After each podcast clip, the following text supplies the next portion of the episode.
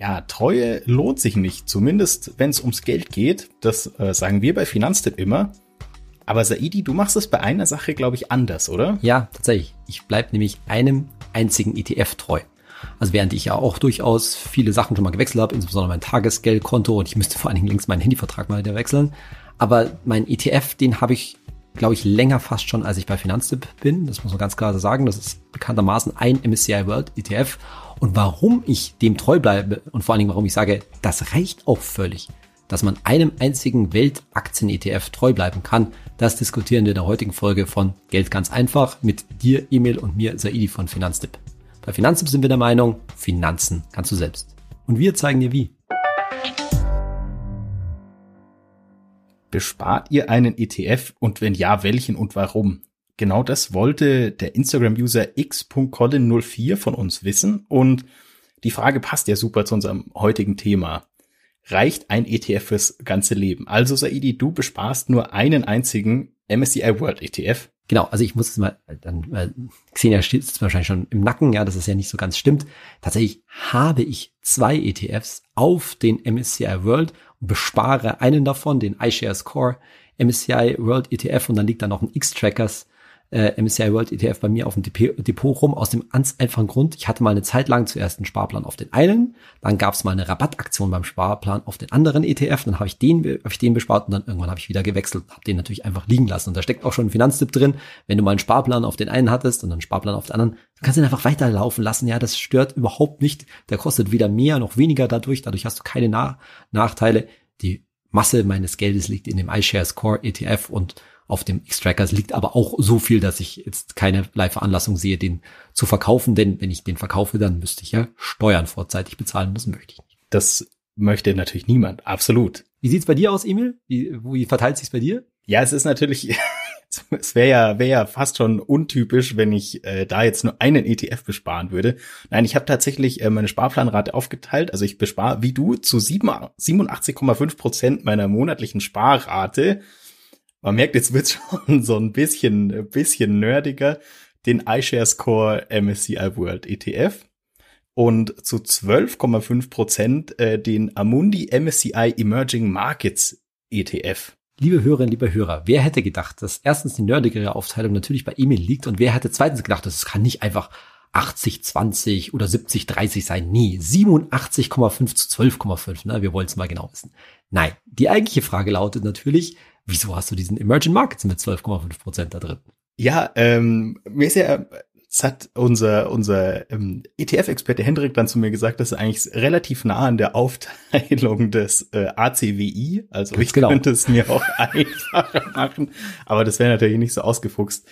Ähm, nein, es ist tatsächlich, ich sehe absolut den Wert von dem, von dem MSCI World ETF, der hat natürlich die krasseste Wertentwicklung, da sind die größten Firmen drin. Aber ich denke mir dann immer, hm, ja, die Emerging Markets, die heißen ja auch nicht umsonst so, die haben natürlich ein krasses Aufholpotenzial. Und der MSCI World hat natürlich in, in China schon ein bisschen so einen blinden Fleck. Und es ist natürlich schon noch immer so eine Frage, ja, wen zählt man jetzt irgendwie als Developed Economy und wen nicht. Aber für mich ist äh, tatsächlich ähm, so, ein, so ein Land wie China ist für mich ein Argument, sich da zumindest ein bisschen zu diversifizieren, damit man da auch noch ein bisschen was vom Buffet abgreifen kann. Aber äh, das ist ja ein Buffet, an dessen Schlange du dich nicht stellst. Ja, tue ich in gewisser Weise schon, aber vielleicht mal zunächst mal zu dir, äh, zu dir noch. Ich würde es ja auch genau sagen und ich glaube, du hast das entscheidende Argument auch schon äh, genannt. Ne? Es geht da um die Diversifikation, ne? dass du dein Geld noch ein Stück weiter streust. Ja, aber wie Hendrik anscheinend unser Finanz Tipp Geldanlage-Experte schon zu dir gesagt hast, warum wir das nicht einfach mit einem All-World ETF, also FTSE All-World oder MSCI ähm, All Countries World Index macht, das la lassen wir jetzt mal der Weisheit von Emil Nefzger, ja, warum er das auf zwei ETFs aufteilen müsste, wenn das auch in einem haben könnte. Ne?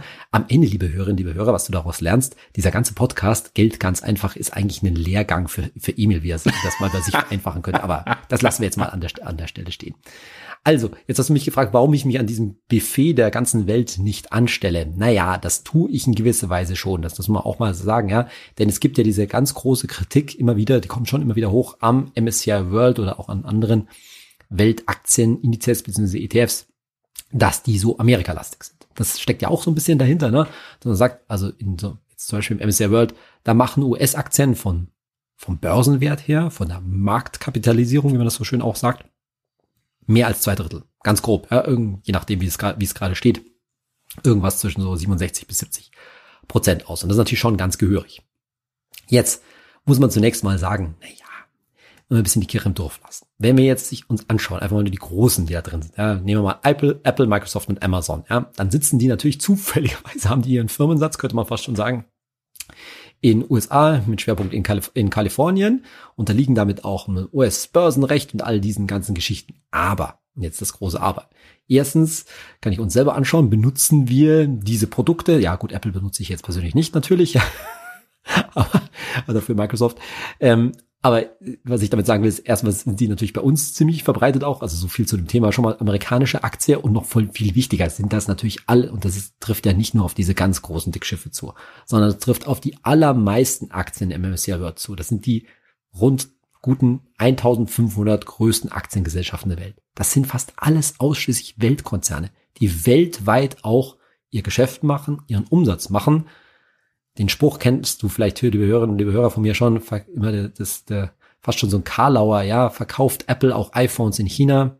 Ja, natürlich, ja. Und das ist für mich das entscheidende Argument, warum ich bis jetzt in dem MSCI World ähm, geblieben, äh, geblieben bin, weil natürlich ein gehöriger Anteil dieses Börsenwertes, und dieser Börsenwert ist ja nichts anderes als die Gewinne, die abgebildeten Gewinne der Firmen, zukünftigen Gewinne, vor allen Dingen in vielen Fällen auch, dass die natürlich auch in den Emerging Markets und namentlich in China erziel, erzielt werden und damit auch ein MSCI World natürlich von der ja, wirtschaftlichen Entwicklung zum Beispiel in China auch abhängig ist, vor, ja, zum Guten und zum Schlechten.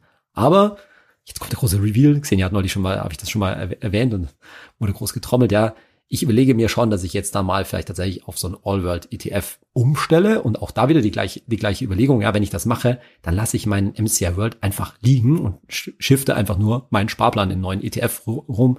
Ja, dann habe ich dann irgendwann schon dritten ETF auf dem Depot. Da könnte man sagen, das ist nicht mehr ganz einfach. Aber es ist schon ganz einfach, weil ich brauche um sich, mich um diese alten ETFs, wo ich mich um meinen zweiten MCI World ETF nicht kümmern brauche, brauche ich mich dann auch um meine, dann die alten ETFs nicht kümmern. Die bleiben da einfach liegen, bis ich das Geld dann irgendwann mal brauche das ist tatsächlich, weil du gerade so ein, so ein Schiff gesagt hast, das ist tatsächlich der Grund, wieso ich äh, das selber aufgeteilt habe, weil ich das, ähm, sage ich mal, interessant finde, dass man selber die Höhe der jeweiligen Sparraten anpassen kann.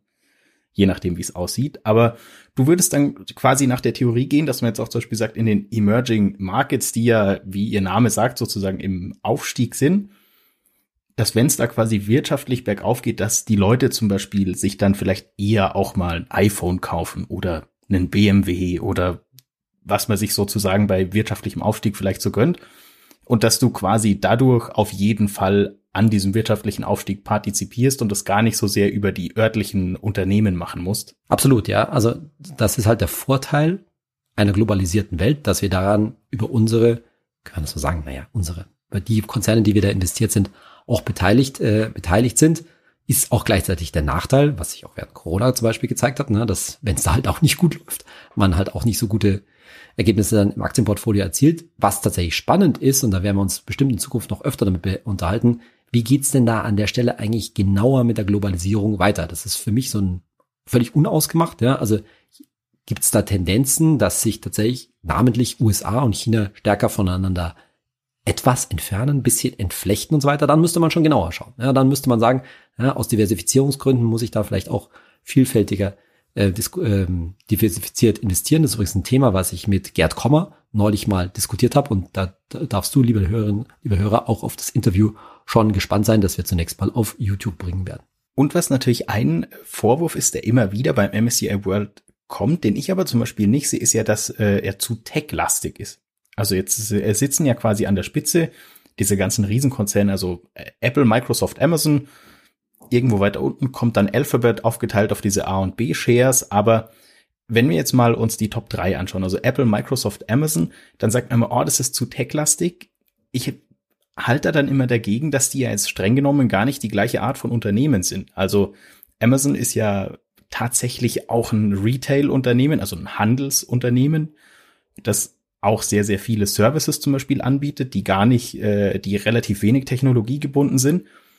Klar, Apple ist ein enorm großer äh, Smartphone oder ich sag mal Tech-Ökosystemhersteller und Microsoft ist halt ist ja noch mal anders aufgestellt, auch zum Beispiel durch den ganzen Gaming-Bereich, den Microsoft auch hat. Also ich sehe das gar nicht so, dass es zu tech-lastig ist und ich glaube, so überschlagsmäßig machen die drei so neun bis zehn Prozent vom, vom MSCI World aus. Ich finde zum Beispiel, wenn man dann im Vergleich schaut auf den DAX, hat der DAX ein viel größeres Problem, dass er auf bestimmte Branchen oder dass er auf bestimmte große Konzerne angewiesen ist.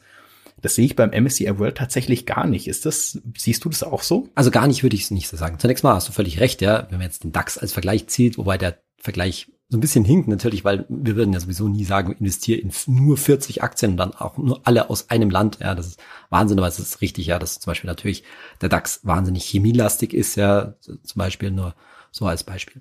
Aber es ist schon richtig, dass wenn man das jetzt so vereinfacht sagt, Tech-Lastigkeit im MSCI World ein Thema ist. Klar, da hast du schon mal Aufteilung auf mehr als 1500 ähm, Aktien, aber ich glaube, ich habe die Zahl nicht im Kopf, ne, aber das ist so an die 30 Prozent eigentlich im, im weiteren Phase, so haben wir das mal analysiert, im weiteren Sinne IT- oder Tech-lastig sind. Jetzt hast du schon völlig richtig dargestellt, Tech ist halt mal wieder so ein Schlagwort, so ein Buzzword, was man fallen lässt und dann sagt man, oh, das ist alles viel zu konzentriert und man muss schon genauer hinschauen, wie viel Hardware, wie viel Software in so einem Konzern ist und wenn man jetzt so einen Mischkonzern wie, wie Amazon nimmt, dann, naja, das teilt sich halt auf verschiedene äh, Bereiche erstmal auf. Aber es gibt noch ein viel wichtigeres Argument, warum mich das in dem Sinne nicht stört, diese Tech-Lastigkeit. Denn die Gewinne, die du und ich, die liebe Hörerinnen, liebe Hörer, du auch mitnimmst aus so einem ETF, die Rendite von langfristig im Mittel sieben Prozent und so weiter. Ja, wo kommt die denn eigentlich her? Gewinne werden wir da immer nur machen, wenn es die Konzerne schaffen, ihre Gewinne zu steigern. Nicht ihre Kon Gewinne konstant zu halten, sondern ihre Gewinne zu steigern. Ja, das ist eigentlich de, äh, der ganze Witz an der Sache und das ist, hat, hat auch langfristig immer funktioniert und wird wahrscheinlich auch immer funktionieren, weil auch die übrigens die Unternehmen dauernd gegen die Inflation ankämpfen. Ne? Die müssen auch ihre Gewinne steigern. Wenn die Gewinne konstant bleiben, dann würden auch die irgendwann weniger Geld verdienen, weil natürlich auch für die alles teurer wird. So. Und dann ist die Frage, wo kommen diese steigenden Gewinne eigentlich her? Und zu einem großen Teil, zu einem großen Teil kommen die im Wesentlichen irgendwie aus Fortschritt kann man mal so pauschal sagen, ja. Also das ist jetzt natürlich ein sehr großes Wort und fast schon ein bisschen philosophisch, ja. Aber es ist Fortschritt und Fortschritt bedeutet in unserer westlichen Welt, auf der das Ganze ja aufbaut, ja, im Wesentlichen technischer Fortschritt. Insofern ist es überhaupt nicht verwunderlich, dass da jetzt ja techlastige Sachen sind. Bloß, was bedeutet halt Technik, ja? Also wenn man sich jetzt ein MSCI World vor, was sag ich jetzt, vor 200 Jahren vorstellt, na ja, dann wäre das auch techlastig gewesen. Dann wären da halt irgendwie äh, Lokomotivproduzenten und Webstuhlhersteller und was weiß ich, was es damals zur Zeit der Industrialisierung alles gab drin gewesen. Das wäre dann damals auch High-Tech ge äh, gewesen. Ja? High-Tech sieht halt heute in Zeiten der Digitalisierung anders aus und wir werden vielleicht auch mal in diesem Podcast uns darüber unterhalten, dass ein guter Teil der Gewinne jetzt im Moment aus dem Thema KI kommt und die Erwartungen, die die KI hat. Ja? Also Nvidia als ein Riesenkonzern, einer der Haupttreiber, was in dem Bereich der KI angeht, die haben da ganz schön ordentlich zugelegt vom Kurs in den, in den letzten äh, Monaten. Ja? Und das wirkt sich, auch wenn es natürlich nur ein kleiner Baustein im MSCI World ist, wirkt sich da natürlich aus. Also insofern, ja, da hängt halt auch unser, ja, unser Altersvorsorgevermögen, ja, wie es uns gut und später geht insgesamt im Alter, davon ab, wie sich die Welt so vom technischen Fortschritt her macht. Und bisher ja, ist es halt schon sehr lange ziemlich gut gelaufen. So will ich es äh, mal ganz pauschal sagen. Und darauf setzt du halt auch. Aber davon hängt einfach auch sehr viel ab, nämlich insgesamt, wie gut wir auf dieser Welt leben. Nicht mehr, nicht weniger. Ich finde es ja super, dass du Nvidia jetzt schon in den Raum geworfen hast. Das ist nämlich tatsächlich, und ich werde jetzt wirklich ein großes Argument für nur einen ETF bringen, auch wenn ich mich selber nicht dran halte. Das ist ein gutes Beispiel, warum nur ein ETF äh, eine super schlaue Lösung ist, weil es gibt ja auch wahnsinnig viele, zum Beispiel so Cloud Computing ETFs, Tech ETFs, äh, KI ETFs gibt's natürlich auch. Und mit denen habe ich ja ziemlich schnell, wenn ich mir so einen ETF als zweiten ETF ins Depot hole, da habe ich ja ziemlich schnell ein fettes Risiko, weil ich dann äh, eine wahnsinnig große Überrepräsentation zum Beispiel von Nvidia bei äh, KI-Themen habe oder auch von Apple, wenn ich jetzt noch in so einen Tech-ETF investiere. Also habe ich ja eigentlich sogar ein geringeres Klumpenrisiko mit einem Welt-ETF, weil ja der Anteil von Apple nicht durch so einen zweiten äh, ETF zum Beispiel überrepräsentiert ist. Was man natürlich umgekehrt auch wieder sagen könnte, aber das ist, würde ich sagen, in meinem Fall vernachlässigbar. Man hat natürlich auch ein kleines Klumpenrisiko durch den großen Posten Apple in meinem MSCI World ETF und Apple Zulieferer, die natürlich in meinem Emerging Markets ETF sind. Aber das ist natürlich ein viel, viel kleinerer äh, Faktor, als wenn man so eine Doppelbelastung aus nochmal so einem Tech ETF mit, sagen wir mal, 15 Prozent, 20 Prozent Apple Gewicht und noch deinem MSCI World ETF mit 4, irgendwas Prozent Apple Gewicht äh, hast da, hole ich mir halt echt ein richtig unnötiges Risiko ins Depot oder liege ich da jetzt falsch? Nee, absolut.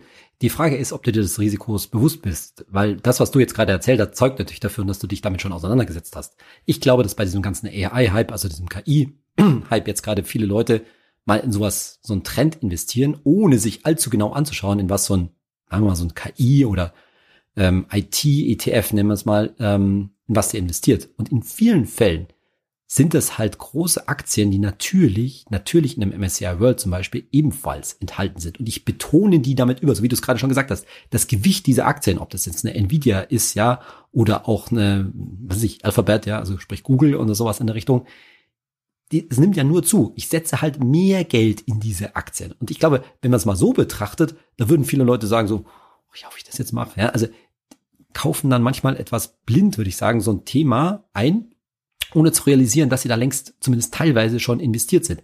Jetzt sage ich nicht, dass man das nicht machen kann. Das ist halt eine, eine aktive Wette. Ich würde natürlich wieder sagen, bitteschön nicht mit dem allzu ganz großen Geld. Ne? Also ich würde jetzt auf keinen Fall, ich sage jetzt irgendwas, 25 Prozent in KI investieren oder in KI in Anführungszeichen in nochmal diesen Tech-Sektor überbetonen, weil dann hast du schon ordentliches Klumpenrisiko. Wenn man jetzt sagt, ich, ich hau da so ein bisschen auf meinem Spaßdepot, Spekulationsdepot in so ein Themen-ETF was rein, ja, kein Problem. Aber erstmal bitte in dem Bewusstsein, dass natürlich ich mit einem Welt-ETF schon zu einem geringen Anteil in Unternehmen bin, die auch KI machen. Aber das ist halt der Punkt. Die wenigsten von diesen Firmen, ja, machen nur KI. Ist doch ganz klar, ja. Also Microsoft profitiert dann natürlich jetzt davon, dass sie da einen gewissen Headstart hingelegt haben, was das Thema KI angeht. Aber die verkaufen trotzdem halt immer noch Windows, ja. Muss man halt auch so sehen. Das ist aber tatsächlich ein, super Punkt, weil ich denke mir dann ganz oft, klar kann ich jetzt irgendwie versuchen, den globalen Aktienmarkt auszuperformen. Das ist ja auch, sage ich mal, der Job von, von ziemlich vielen Leuten, die dafür bezahlt werden. Das Ding ist, ich werde ja nicht dafür bezahlt. Das heißt, ich muss das irgendwie an meiner, an meiner Trading-App äh, mir selber, mir selber alles ausdenken und dann alles aufbauen. Das kann sein, dass ich besser performe als der globale Aktienmarkt, aber ich denke mir da dann auch, es ist mir einmal viel, viel zu stressig, weil ich muss ja da wahnsinnig viel Zeit investieren es ist auch ein bisschen Zufall, wenn ich ehrlich bin. Also ich glaube jetzt nicht, dass, dass du und ich in der Lage sind, da irgendwie super krass äh, aufs richtige Timing zu setzen. Außerdem wissen wir ja, äh, Time in the Market beats Timing the Market, also lieber lang dabei sein, als den richtigen Zeitpunkt zu erwischen. Und bei dem Zeitaufwand, den ich dafür habe, da frage ich mich dann immer, ist das jetzt meine Lebenszeit wert? Also wenn ich jetzt den globalen Aktienmarkt um 0,2 Prozent ausperformen, dann ist es jetzt ja theoretisch auch in meinem Depot schon spürbar. Aber ich hätte das Ganze ja auch mit null Zeitaufwand mit dem MSCI World ETF haben können, hätte ich 0,2 Prozent weniger, aber halt x Stunden mehr Lebenszeit. Also ich finde, da kommt man auch ganz schnell in so eine Situation, wo ich mich fragen muss, lohnt sich das jetzt überhaupt, mich da so krass reinzuziehen? Oder mache ich quasi One-Stop-Shop? Ich gehe jetzt da einmal rein, hole mir meinen MSCI World ETF, der reicht und dann mache ich irgendwie was Schönes mit meiner Zeit, äh, Fußball spielen, Zeit mit der Familie verbringen, was auch immer. Ja, absolut. Also ich würde sagen, das muss halt jeder für sich selbst beantworten. Ich glaube schon, dass wir in unserer Finanztipp-Community die, die eine oder den anderen haben, der das quasi schon zum Hobby sich gemacht hat und der das schlichtweg Spaß macht, ja. Und dann kann man sich damit schon mal auch beschäftigen. Und ich behaupte jetzt mal, solange man so in so einen noch relativ breit gestreuten Themen-ETF reingeht, ja, dann ist es jetzt auch nicht der Wahnsinnszeitaufwand, weil ja, ich muss am Anfang schon einmal Recherche betreiben, aber ansonsten ist das natürlich auch im Wesentlichen eine Buy-and-Hold. Geschichte. Ich werde mich jetzt wahrscheinlich und sollte ich auch nicht irgendwie jede Woche oder jeden Monat mit den neuesten Zahlen der KI beschäftigen. Wenn ich da in einzelne Aktien reingehe, dann sieht das wahrscheinlich schon ganz anders aus. Aber ein ganz wichtiger Punkt, den ich will dich nochmal betonen, den du gerade angesprochen hast, am Ende ist es halt auch Zufall. Nehmen wir doch mal gerade die KI-Geschichte, ja. Es kann einfach sein, dass zumindest mal der im Wesentlichen der erste Zug schon durchgefahren ist. Ja, also das ist halt jetzt schon der Markt richtig abgegangen, weil natürlich da jede Menge Erwartungen an zukünftige Gewinne sind, die die KI in Zukunft bringen soll. Und wer sagte nicht, dass jetzt die Kurse entweder wieder zurückkommen oder zumindest halt nicht mehr so stark steigen. Das heißt, da ist man dann schlichtweg einfach schon zu spät dran. Also da kann man sich auch immer wieder, gerade jetzt an diesem KI-Thema, äh, vergegenwärtigen, es ist kaum irgendwas auf dieser Welt so schnell wie die Börse. das kannst du komplett vergessen, dass du davor in aller Regel vom Timing her vorne dran bist. Da sind die entsprechenden KIs, die wiederum dahinter setzen und Investmententscheidungen treffen, gerade für die großen Banken oder sowas in Richtung, sind natürlich viel, viel schneller. Da kannst, also vom Timing her, kannst du es komplett schlagen. Und ansonsten, wie du sagst, das ist dann halt im Grunde, ja, da wollen wir uns immer nicht so, aber das zeigen halt x wissenschaftliche Untersuchungen, ist es in vielen Fällen halt Glück und Pech, also sprich Zufall, ob ich da ja den richtigen Zeitpunkt erwische, ob ich aufs richtige Näschen äh, gesetzt habe oder ob ich vielleicht auch auf die falschen Pferde gesetzt habe, weil vielleicht heute KI-Firmen vorne sind, die es in fünf oder zehn Jahren nicht sind. Ja. Nur so ein Beispiel, das neulich auch mal im Video äh, diskutiert habe. Ja, das sind natürlich hauptsächlich heute amerikanische Aktien vorne mit dabei. Aber wer sagt nicht, dass in fünf oder zehn Jahren denen nicht irgendwelche chinesischen Tech-Companies, ja, KI-Hubs äh, äh, den Rang abgelaufen haben? Kann gut sein, weiß ich nicht. Aber dann bleibt unser Schlusswort doch eigentlich, spar dir komplizierte Prozentrechnerei, so wie ich's mache, und investiere einfach konstant in einen einzigen ETF oder zumindest in einen Index, auch wenn du dein ETF darauf vielleicht mal wechselst. Absolut, ja. Und wer jetzt Bauchgrimmen hat zu sagen, ja, da ist jetzt mir nicht genug China dabei und die Emerging Markets und so, wir von dem Finanztipp ist es keineswegs, dass wir immer nur den MSCI World empfehlen. Ja? Absolut kannst du in so ein All World, also FTSE All World oder MSCI All Countries World Index ACWI investieren, ist nochmal etwas mehr Streuung dabei. Total gute Idee. Oder wenn du sagst, mir ist der MSCI World zu Mainstream, kannst du natürlich auch den FTSE Developed nehmen. Damit Zum Beispiel. Die Nischenlösung genommen hast. Vielen Dank, dieser Idi, für die, für die Zeit und wir sind damit auch schon fast am Ende. Wir haben noch eine Frage von einem User und zwar von fitness.live.style.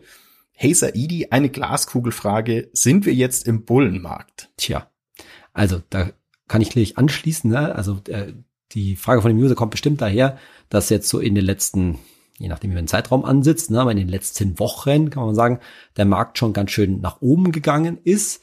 Und natürlich kann man da auf die Idee kommen, Bullenmarkt steht ja dafür, dass sozusagen jetzt ist wieder langfristig, dass wir in so eine langfristige Aufwärtsphase gehen. Ich habe jetzt meine Glaskugel hier nicht, die steht bei uns im Studio. Insofern weiß ich die Antwort natürlich auch nicht, auch nicht mit der Glaskugel. Ja, das ist, glaube ich, ein Scherz, das ist, ist schon klar.